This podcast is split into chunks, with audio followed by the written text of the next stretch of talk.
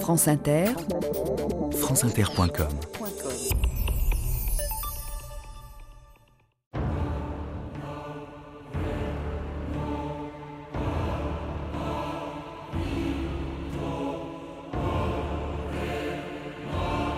C'est peu vivre de ne faire qu'un personnage. Maurice Barrès. «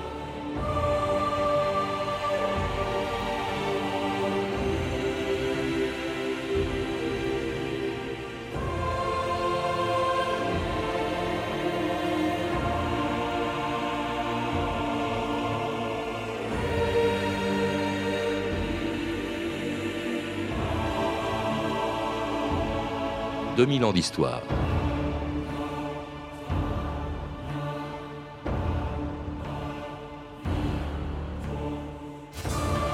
C'est une amitié comme on en a rarement vu dans l'histoire littéraire, celle qui, au début du XXe siècle, a rapproché trois écrivains qui, comme Barès qu'ils admiraient, voulaient vivre plusieurs vies en une seule.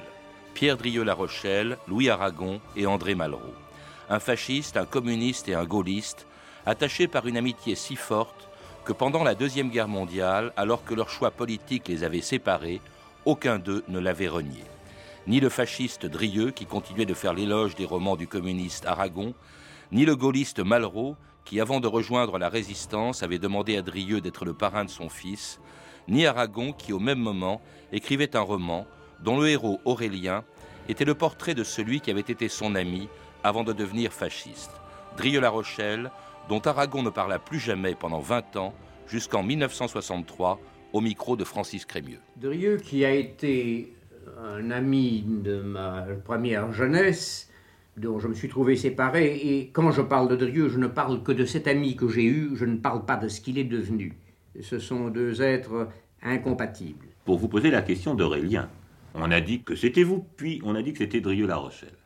On a dit essentiellement que c'était moi, et c'est moi qui ai dit que c'était Drieux-La Rochelle, car effectivement, Drieux, c'était avant tout l'ancien combattant d'une génération déterminée au lendemain de la paix en 1918, de l'armistice, l'homme qui est revenu et qui ne retrouve pas sa place dans la société dans laquelle il rentre. Aujourd'hui, Aurélien vivait dans un monde qui n'était pas le sien.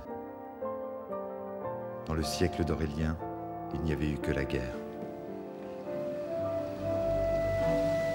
Maurizio Serra, bonjour. Bonjour. Vous venez de publier à la table ronde un livre, Les Frères séparés. C'est l'amitié incroyable entre trois écrivains français, Drieux-La Rochelle, Aragon et Malraux, que rien a priori n'aurait pu rapprocher, puisque chacun d'eux a fait des choix politiques radicalement opposés. Drieux-La Rochelle est devenu fasciste, Aragon communiste et Malraux gaulliste. Comment expliquer dès lors cette amitié qui a duré quand même plusieurs années? Vous rappelez d'ailleurs qu'une des raisons, c'est peut-être la Première Guerre mondiale. Malraux était encore trop jeune pour l'avoir faite, mais Aragon et Drieux l'ont faite, et c'est même là d'ailleurs qu'ils se sont rencontrés tous les deux.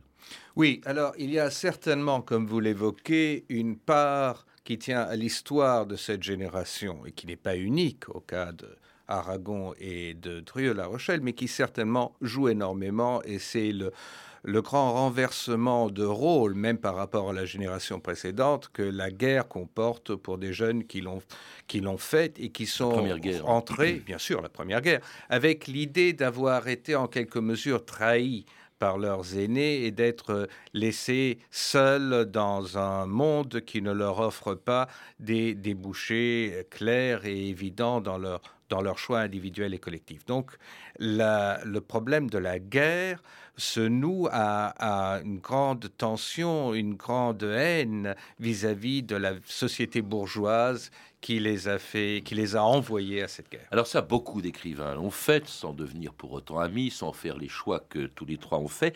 Il y a un point qu'ils ont tous les trois en commun aussi, vous le rappelez, c'est une enfance assez comparable, une enfance sans père et même sans véritable famille, si bien que on pourrait croire que plus tard ils se, ils se sépareront à cause de ça, ils chercheront un père dans des dirigeants politiques ou une famille dans les partis politiques auxquels ils vont adhérer, Maurizio Serra.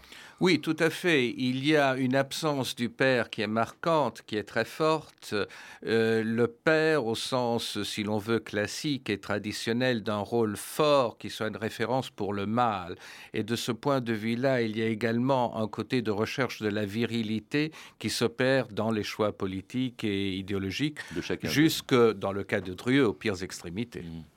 Alors il y a ça, et puis alors euh, il y a euh, justement ces familles qu'ils retrouveront, mais la première des familles dans laquelle euh, on va trouver Aragon et Drieux, c'est celle des surréalistes d'André Breton, euh, où on les retrouve tous les deux, donc André, pardon, Aragon et Drieux, et qui sont à l'origine d'un pamphlet provocateur qui avait fait scandale en son temps, écrit contre un écrivain célèbre qui venait de mourir en 1924, Anatole France. On écoute André Breton en parler 28 ans plus tard, en 1952. France représentait le prototype de tout ce que nous pouvions exécrer. Cette baudruche s'est si parfaitement dégonflée depuis lors qu'il est aujourd'hui difficile d'imaginer les fureurs que purent soulever ces quatre pages qui réunissaient des textes d'Aragon, de Drieux-La Rochelle, d'Éluard et de moi. Selon Camille Mauclair, Aragon et moi nous appartenions au genre des fous furieux. Si vous permettez, ce pamphlet nous est également connu par une phrase qui devait bien gêner Aragon, son auteur, quelques années plus tard. celle par laquelle il a voulu faire justice de France, le littérateur que salue à la fois le tapir Maurras et Moscou la gâteuse. Et oui, en 1924, Aragon pouvait parler de Moscou la gâteuse, car il n'avait pas encore adhéré au, au Parti communiste, mais il était avec Drieux, avec Breton, avec Éluard, on l'a entendu, Breton à le- dans, dans ce mouvement céréaliste, et à l'origine de ce pamphlet qui a fait un scandale en 1924, Mauricio Serra. Oui, mais euh, vous savez, Patrice Gélinet, je crois que cela tient au fait que le surréalisme représente la première grande réponse esthétique et politique au sens de la vie des individus à la crise de l'histoire de la génération qui est sortie de la guerre. Quand euh, d'autres choix idéologiques plus forts, plus structurés au sens de les formations politiques, comme le communisme qui est derrière la porte, prendront la relève, alors euh, Breton deviendra, lui, l'homme qui s'éloigne par rapport à ces nouvelles possibilités. Alors, ce- cela dit, euh, cette amitié entre Aragon et euh, Drieux, bientôt euh, avec Malraux, ce n'est pas seulement, elle ne se passe pas uniquement dans les librairies ou dans les cercles littéraires, euh, c'est une amitié euh, vraiment de tous les jours, de toutes les nuits, on les voit, enfin on les voit vous en parler tout le temps, Maurice Serra, constamment vivre un peu la vie des dandys de, l'après-guerre, c'est ça aussi qu'ils ont en commun, on les voit régulièrement, même partager des femmes, ils vont, dans les, ils vont régulièrement dans les bordels, on dit même qu'il y a eu une aventure homosexuelle entre Aragon et Drieux. Oui, cette, euh, cette aventure a fait le sujet de beaucoup d'histoires et d'évocations. Je pense quand même qu'elle a eu un rôle, quelles qu'en soient les, les dimensions réelles, fugitif. Ce qui est important. Fugitif, je dis, tentative de gymnastique, pas Oui. tout à fait orthodoxe, Oui, c'était voilà. écrit Aragon. oui. Voilà, voilà. C'était- oui, ils étaient, Non, un, ils étaient un peu, euh, un peu sous. Oui, ce, ce que je pense par contre, c'est que leur vie n'était pas austère et qu'il y avait même un refus de l'austérité et de ceux qui, derrière l'austérité, pouvaient être l'hypocrisie des parents. Rappelons le père d'Aragon, préfet, grand personnage de la Troisième République et qui avait une ou plusieurs vues secrètes. Alors à ce moment-là, c'était de la part de ces jeunes une tentative de se libérer. Il y a quelque chose d'ailleurs qu'on peut, vu que c'est le moment où on peut évoquer mai 68 dans tout cela. Mm. En tout cas, euh, cette, euh, euh, cette amitié a duré assez longtemps, entre Drieux et Aragon notamment, jusqu'à la première lézarde dans cette amitié, quand Drieux se sépare des surréalistes, et au moment où les deux hommes, d'ailleurs, rencontrent également Malraux, qui vient d'écrire Les Conquérants. Et ce qui est frappant, vous le rappelez, chez chacun d'eux, c'est que leur amitié est fondée sur une admiration réciproque, comme celle que qu'éprouvait Drieux pour Aragon. On écoute justement un de leurs amis communs, Emmanuel Berle, euh, en parler à Jean d'Ormesson en 1968. il y avait l'obsession d'Aragon chez Drieux, n'est-ce pas? Sa grande admiration littéraire a été Aragon. euh, il s'est considéré comme euh, en dette avec Aragon à raison du talent qu'Aragon manifestait. C'était d'ailleurs même assez beau. Et puis, euh, il y avait chez Drieux une générosité naturelle. que je n'ai presque pu rencontrer. J'ai été impressionné par l'exubérance de la joie de Drieux quand il a lu Les Conquérants. Il se tapait les cuisses et disait Ah, le petit copain N'est-ce pas? Et la même joie, il l'avait eue en lisant Le libertinage d'Aragon. Il a vraiment le désir que d'autres gens, comme lui, écrivent de bons livres. Contrairement à ce qui se passe souvent dans le milieu littéraire, Maurizio Serra, il n'y avait pas de jalousie entre Aragon, Drieux et Malraux. Il y a même une admiration réciproque, on vient de l'entendre. Oui, dans, la, et, la bouche d'Emmanuel Berle. Oui, et justement, évoquons au passage cette personnalité extraordinaire. Je vous remercie vraiment d'avoir choisi ce passage de d'Emmanuel Berle, qui est un homme qui a dans les moments les plus difficiles, maintenu. J'ai beaucoup appris, en, je n'ai pas pu le rencontrer, mais en lisant ce qu'il disait vraiment, ayant, ayant, été un témoin privilégié de cette amitié sans jalousie, et de cette amitié et de cet amour au sens propre, qui passe par-delà les clivages idéologiques les plus évidents, les plus bigots, qui ont endigué des personnalités moins fortes que ces trois auteurs, et j'oserais dire même forte même dans les camps où euh, chacun s'était placé. Ils avaient d'ailleurs un style un peu comparable, euh, les, les trois hommes. C'est peut-être ça aussi qui les a rapprochés. Oui, c'est également l'amitié aussi que vous évoquez, l'amitié, l'admiration pour Barès. Oui, c'est un, c'est un style qui part d'une sorte de reconquête esthétique par rapport à la, à la dimension plus immédiate, plus frustre de la réalité. Donc c'est un style qui est au début non réaliste qui devient de plus en plus cassant et de plus en plus économe en, en passant aux œuvres majeures, et qui effectivement a des ressemblances extraordinaires. Alors une amitié en tout cas euh, qui était, euh, comment dirais-je, qui a séparé, euh, qui s'est, enfin qui, qui, a, qui a été, qui s'est achevée en, en, 1928 en ce qui concerne euh, Aragon et Drieux, moins pour des raisons politiques d'ailleurs, elles existent, que pour une histoire de femme, dites-vous, Mauricio Serra. Oui, je pense que la, la rupture, la première grande séparation, est une histoire d'amour dépité, donc de difficulté euh, à s'entendre.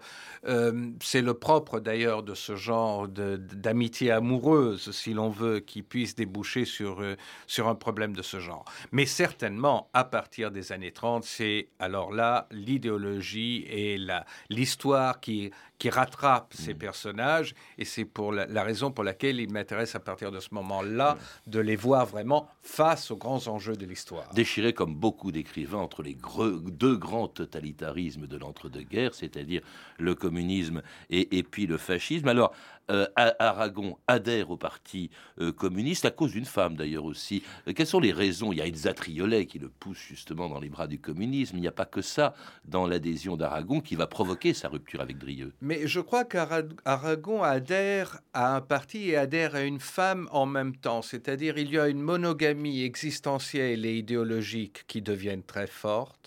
Il est passé par la crise de la phase de l'infini, c'est-à-dire un moment où il n'a pu libérer complètement toutes les forces qui étaient en lui. Il en a eu peut-être peur. C'est le moment de rupture avec ce que le surréalisme représentait.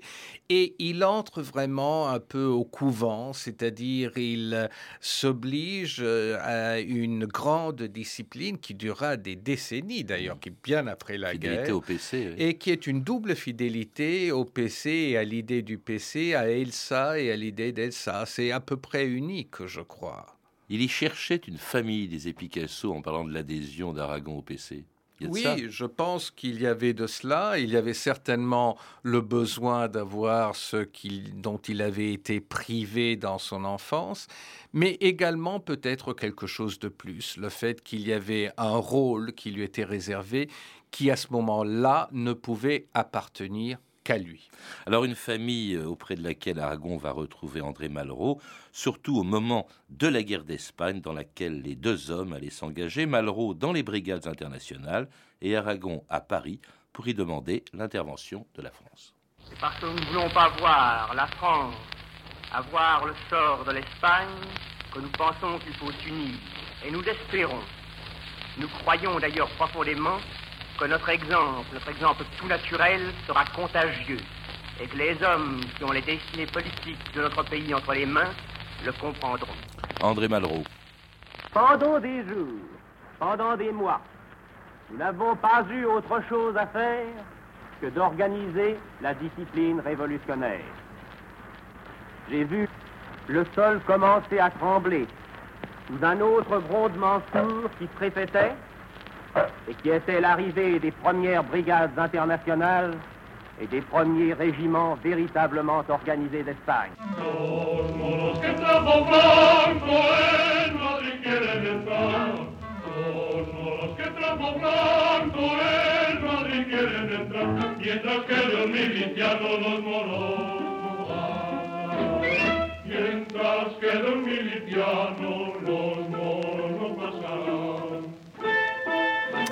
Et c'est une des chansons les plus célèbres de la guerre d'Espagne. Aragon, évidemment, était du côté, comme Malraux, du côté républicain, au sein d'un parti communiste auquel euh, Malraux, dont Malraux était en marge. Mais enfin, il était très proche d'Aragon à ce moment-là, politiquement parlant, alors que euh, Aragon ne voit plus Drieux.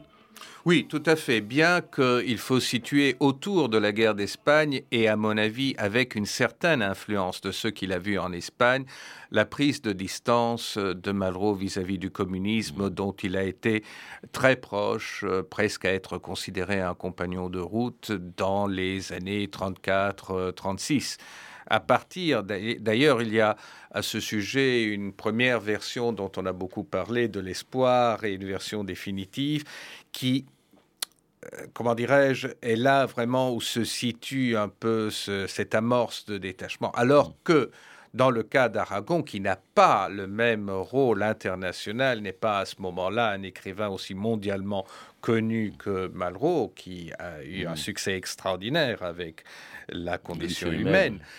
Euh, ça relève plutôt euh, de la, du rôle d'un écrivain du parti qui est très fort dans l'organisation, surtout l'organisation des congrès antifascistes. Et voilà, donc euh, son rôle est de ce point de vue un peu plus effacé. Alors, congrès antifasciste, évidemment, qui interdit au moins à Aragon de revoir Drieux, car Drieux, La Rochelle, pendant ce temps-là, lui, a adhéré, a basculé dans le fascisme. Pour quelle raison, Maurice Serra Ah, ça c'est Et à quel moment et... C'est très difficile. on peut le situer dans le temps. Ça, c'est relativement facile. C'est dans la, en, principe, en, vers 1935 que, s'amorce d'une part avec euh, ses voyages en Allemagne. Et d'abord, il avait déjà vu l'Italie fasciste, mais c'est surtout l'Allemagne qui le frappe en ce moment-là. Et puis, certainement, la rencontre avec un homme comme Dorio, qui euh, lui semble être vraiment l'alternative alternative à tout ce qu'il voit de périmé, voire de corrompu, de passé dans le monde parlementaire français. Il faut rappeler qui était Doriot. Doriot est un transfuge du Parti ah, communiste qui va être le grand chef du fascisme français dans les années 30, à la fin des années 30. Tout à fait. C'est un personnage d'ailleurs euh, euh, qui a une personnalité incontestable euh, et qui a, de ce point de vue-là, joué un rôle très négatif chez Drieux parce qu'il a, vu, il a vu en lui ce qu'il appelle l'homme qui sue, c'est-à-dire l'anti-intellectuel, ce que d'ailleurs Doriot n'était pas, mais il en avait les poses, il en avait les attitudes, il avait compris ce besoin de virilisation d'une certaine famille euh, d'émarginés, d'intellectuels émarginés dont, dont, dont faisait partie. Doriot, chef du Parti populaire français. Ce qu'il y a de curieux, au fond, bien sûr que le Parti populaire français, le Parti fasciste français n'a avec le Parti communiste, mais à la tête du Parti communiste, il y a quelqu'un qui a à peu près la carrure de Doriot, c'est Maurice Thorez. Plus tard, alors rien à voir avec les deux hommes ni avec les deux partis, on verra également euh, euh, Malraux euh, suivre aveuglément le général de Gaulle, comme si les trois avaient besoin d'un père, trois pères différents, mais c'est assez étonnant cette adhésion plus peut-être à une idéologie qu'à qu'au chef, au fond. Hein. il y a le culte du chef, de la force aussi, à l'évidence, chez les trois hommes. Ah oui, je pense que vous avez touché, euh, Patrick Gélinet, à ceux qui, que, j'essaie de, de, mettre un peu à point dans ce livre, c'est-à-dire il y a moins l'idéologie, vous le, vous le dites excellemment, que le chef, que le besoin du chef. Est-ce parce que le chef est un père? Est-ce que parce que le, chef couvre, oui, couvre de son ombre toutes les contradictions euh, et, les, doutes euh, qu'ils veulent balayer par cette adhésion qui est à la fois mystique, sentimentale et idéologique. Il y a une part de cela. Alors dans le cas de Drieux, cette adhésion est assez grave parce que plus qu'une adhésion au PPF de Doriot, ça va le conduire quand même à la collaboration avec l'Allemagne. La guerre euh, éclate et il devient, il collabore avec l'Allemagne par le truchement d'un homme qui est important, qui est l'ambassadeur d'Allemagne en France, Otto Abetz, qui va faire en sorte que Drieux prennent la direction de la très prestigieuse NRF, la nouvelle revue française de, Gallimard. Et ça, c'est un rôle qui est quand même embarrassant parce que ça veut dire que Drieux eh bien, accepte, se soumet à une censure. Euh, la, liste auto, auto Abetz, c'est l'interdiction de plus de 1000 livres euh, à l'époque. Ce choix de Drieux, quand même, est extrêmement euh, grave. Oui, il est extrêmement grave. Il faut quand même le placer dans la dans le contexte de l'époque, la NRF, c'est quand même quelque chose qui évoque les grandes années de la culture française et de la littérature française de l'après-guerre, de l'avant-guerre, de l'avant-première guerre mondiale. Donc, la tentative de Dreux à ce moment-là est peut-être de considérer qu'il peut y avoir une collaboration noble, mmh.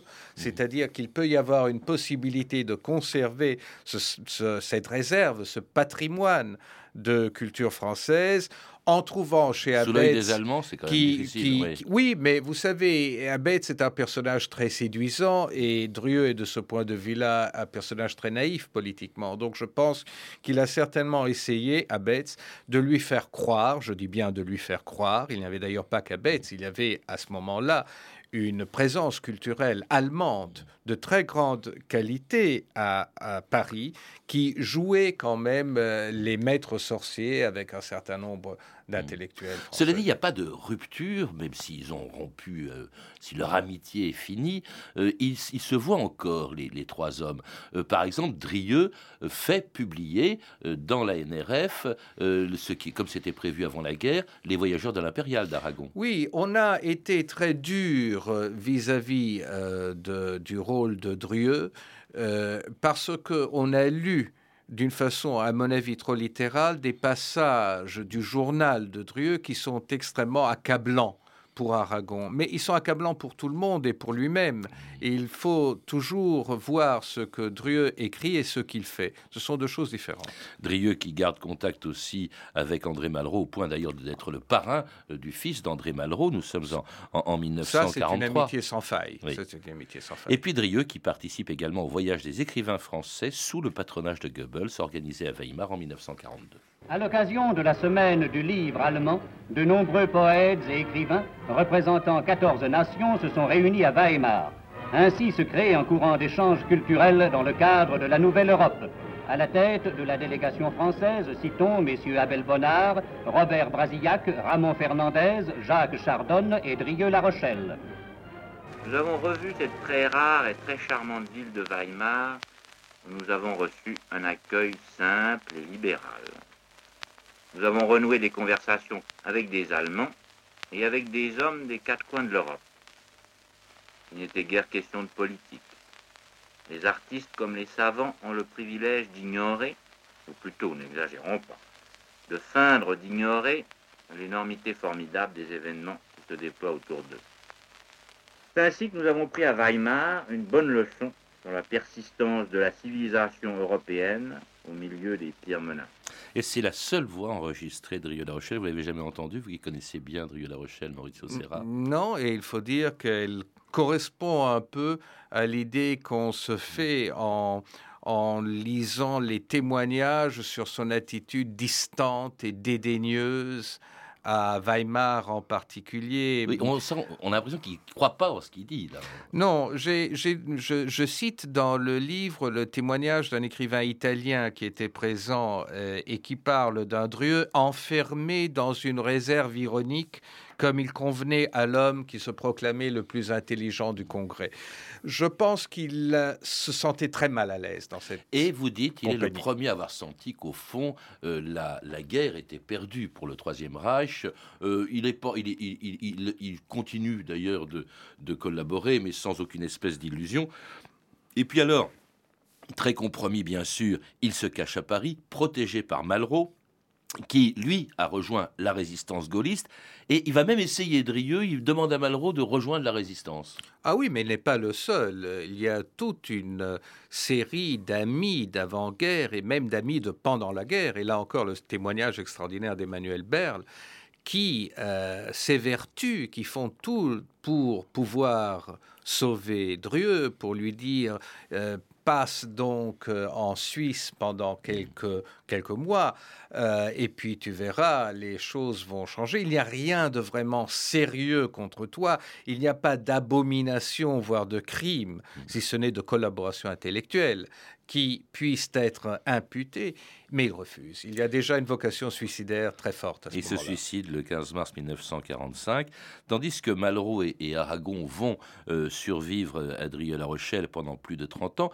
mais sans jamais renier leur amitié. Alors, Aragon et Malraux ne se voient plus, bien sûr, l'un étant gaulliste, devenant même ministre du général de Gaulle, euh, Aragon restant fidèle jusqu'au bout au Parti communiste, donc les deux hommes ne soient pas beaucoup, mais aucun des deux ne renie son amitié euh, avec euh, Drieux. Malraux, par exemple, vous le dites, quand il est ministre, va faire en sorte, et même avant, quand il sera ministre de la Culture du général de Gaulle, faire en sorte de publier Drieux-La Rochelle, qui évidemment était un peu oublié après la guerre dans les oui, euh, pour des raisons évidentes qui tiennent à son rôle public, il n'intervient pas directement, mais il y a main témoignage sur son rôle essentiel dans la publication des, et la republication des écrits, voire des inédits de Drieux.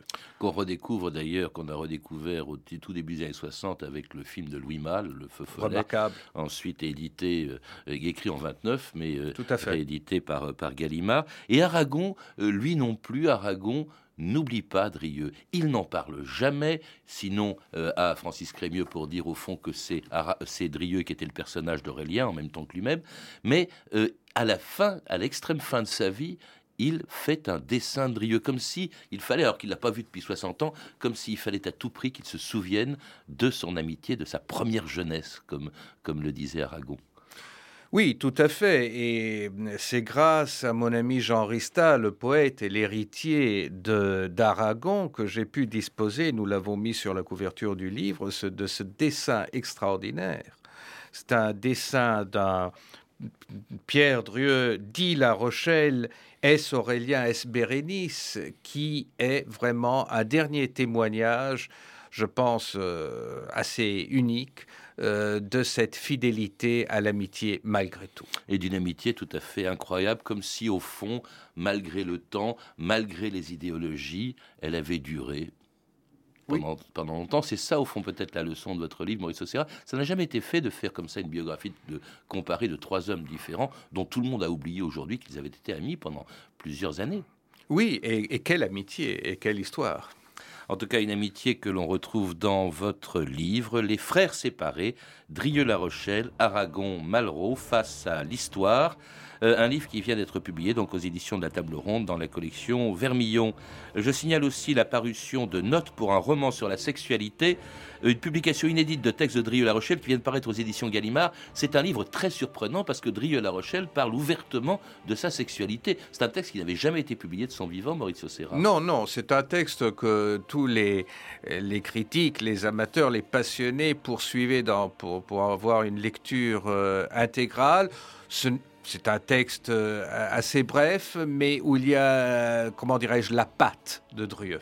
Note pour un roman sur la sexualité, donc chez Gallimard. Vous avez pu entendre un extrait du film Aurélien d'Arnaud Sélignac, édité en DVD chez LCJ, ainsi qu'une archive, de, euh, une archive de 1941, pardon, issue du DVD de Marc Ferraud, Archive de guerre, ce que les Français ont vu dans les salles de cinéma disponible chez Nouveau Monde Édition. Vous pouvez retrouver ces références par téléphone au 32 30, 34 centimes la minute ou sur le site franceinter.com. C'était 2000 ans d'histoire. À la technique Anne-Laure Cochet et Céline Bonhomme, documentation et archives sonores Emmanuel Fournier, Franck Oliva, Claire Destacan et Élise Médétournion, une réalisation d'Anne Kobilac.